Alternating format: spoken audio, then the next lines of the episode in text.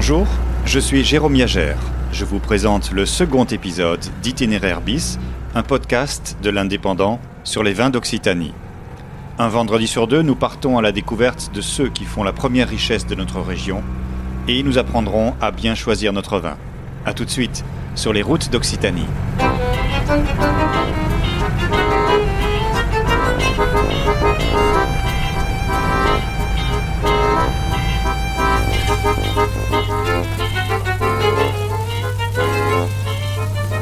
Tendez l'oreille, vous l'entendez? Ça n'a rien à voir avec ma deux chevaux, mais c'est un son tout aussi ancestral. C'est le cassoulet de Castelnaudary qui mijote et que mes hôtes, dans un village du Comminges, ont mis à réchauffer. Il commence à faire frais en cette période de l'année, on aime manger chaud, et on aime se retrouver à plusieurs pour se réchauffer le cœur.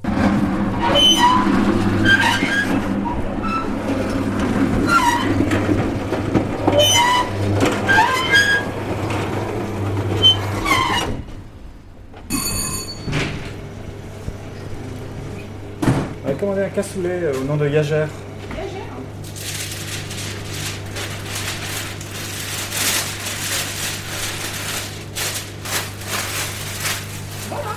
Alors rappelle-moi comment il faut le... Alors, je vous ai tout marqué dessus. Ah d'accord, Hein, d'accord, donc c'est une heure, mais je vous, je vous l'ai écrit dessus. d'accord, Faut pas oublier. d'accord.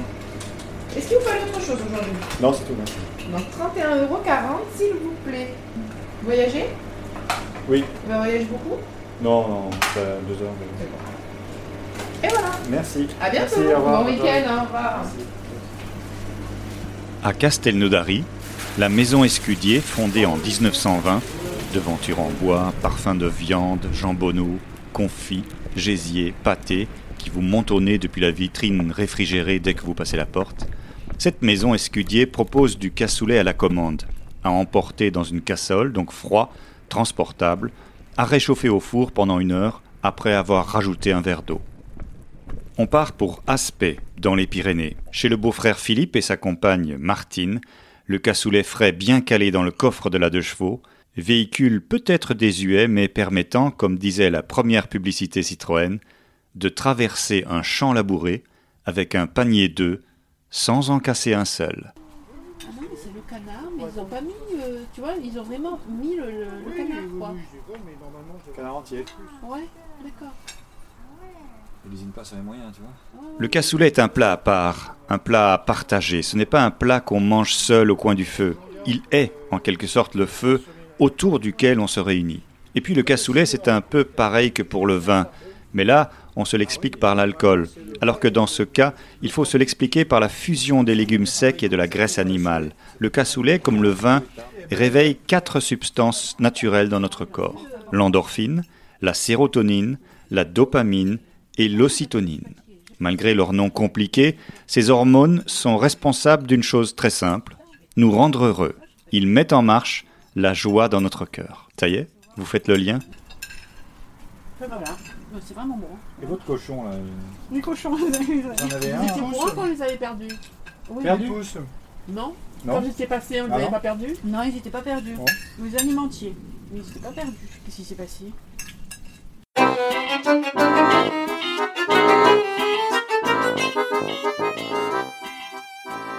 Et il me semble que nous, euh, nous accumulons euh, des souvenirs euh, gastronomiques.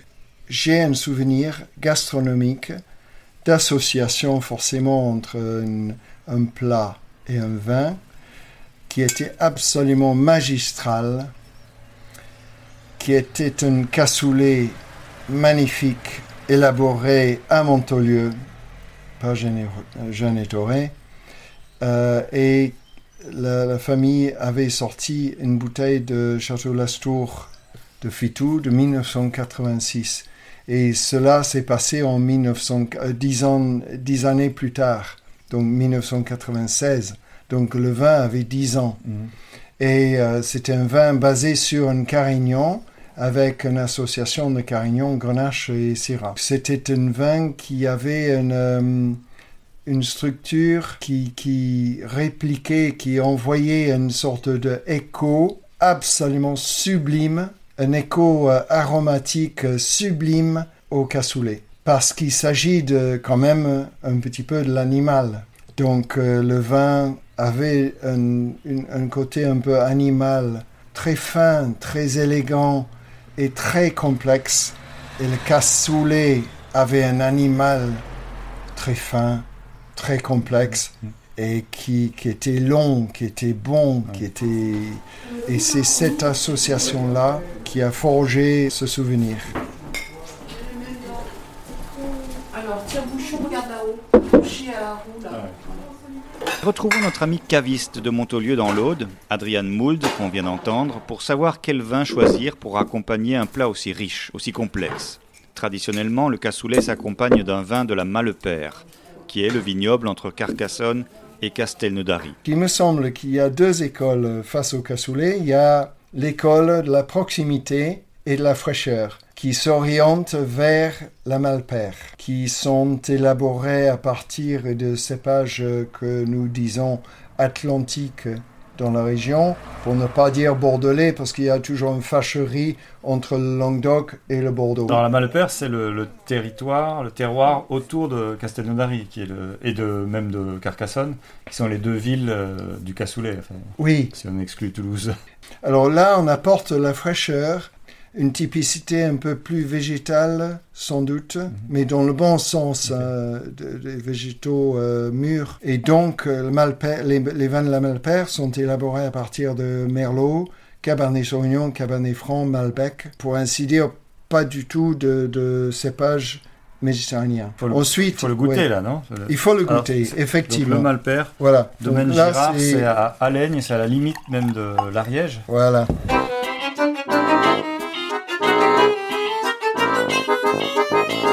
Il y a de la fraîcheur. C'est un domaine euh, de la Malpère euh, qui est finalement en altitude, puisque le domaine se situe à pas loin de 300 mètres d'altitude. Donc c'est l'un des domaines les plus hauts euh, en altitude de l'appellation Malpère. Ce que j'apprécie dans les vins de la- du domaine de la, de Gi- du domaine Girard, c'est la précision du style. C'est-à-dire qu'on a vraiment la typicité de la Malpère, une précision euh, de, du fruit, c'est-à-dire un fruit de qualité qui est très bien vinifié. Et là, donc, je goûte le, la cuvée tradition et, et qui n'est pas élevée en barrique et je trouve que c'est cette cuvée-là qui correspond bien, qui correspondrait bien dans cette école de la Malpère au cassoulet en fait. Parce que je ne vois pas les hauts de gamme, donc euh, les vins élevés en barrique euh, avec du cassoulet. Parce que je pense que les arômes euh, de l'élevage vont apporter trop de complexité au, au, au plat qui est déjà assez riche, il me semble. Donc il y a un très joli fruit, c'est très beau. Il y a de l'épice, c'est magnifique. Et ensuite, un corbière, mais qui est à la limite de l'appellation Fitou, en fait, donc au sud-est des corbières, et qui, à mon avis, correspond à ce que j'évoquais tout à l'heure de, de, de vin qui renvoie une sorte écho aromatique ou gustatif. Il s'appelle Euh, comment. Euh, alors, c'est un vin qui vient du domaine euh, d'un jeune vigneron qui s'appelle Rémi Jallier. Et la, la cuvée s'appelle le Claude Espinous et qui vient de ville euh, sec, euh, ville sec des Corbières, donc vraiment au sud-est des Corbières. Et c'est un assemblage classique de Syrah, Grenache et Carignan, donc vraiment le contraire, euh, totalement différent de la Malpère, avec ces- ce magnifique assemblage Syrah, Grenache, Carignan qui est un grand classique des, des Corbières. Et ce vigneron a été chercher des vieilles vignes chez des, des propriétaires qui se détachaient de leurs vignes, qui partaient à la retraite. Et il en a fait euh, des, des vins absolument magnifiques depuis 15 ou 20 ans. Et pour moi, c'est l'une des, l'une des vedettes, ou enfin, c'est l'un des, des vignerons stars de l'avenir. Et, et il exprime toute la typicité des Corbières sur la base de cet assemblage et de ce climat et de ce terroir, sur des terroirs secs sur lesquels les, ces vignes-là, enfin ces raisins-là sont très bien adaptés. Et avec une, euh, une, une, maîtrise de la vinification qui est assez, à mon avis, vraiment remarquable. On voit le paysage, on voit le paysage quand on goûte le vin. On, on voit ces terres sèches, ces, ces garrigues, ces, les coteaux euh, avec peu de euh, végétation. Et on imagine la mer derrière, donc le ficou. Ah, ah c'est bon. Ah, c'est bon. Mais là, il s'agit, euh, dans le Clos d'Espinous,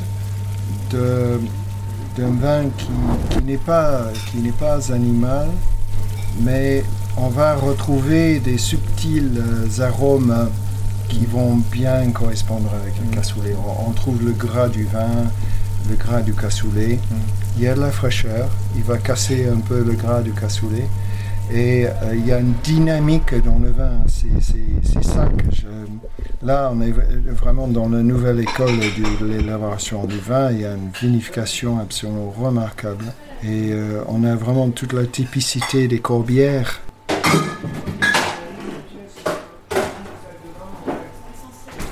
Voilà la réponse à nos interrogations avec une petite préférence pour le fitou donc, même s'il s'agit d'un corbière à la frontière du fitou. À la fin du premier épisode sur le rosé, j'annonçais vouloir enquêter sur les degrés d'alcool dans le vin, sachant que certains mettent de l'eau dans leur vin pour l'alléger. L'enquête continue. Peut-être pourrez-vous m'aider en m'écrivant à itinéraire bis 1166 gmail.com. Parce que l'eau dans le vin, c'est comme si on rallongeait le cassoulet en rajoutant de la crème fraîche ça n'est quand même pas très bon.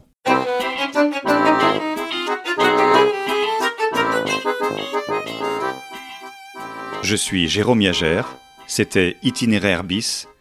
Découvrez l'Instagram de ce podcast ou écrivez-moi sur itinéraire-bis 1166 gmail.com pour suivre les sons en images.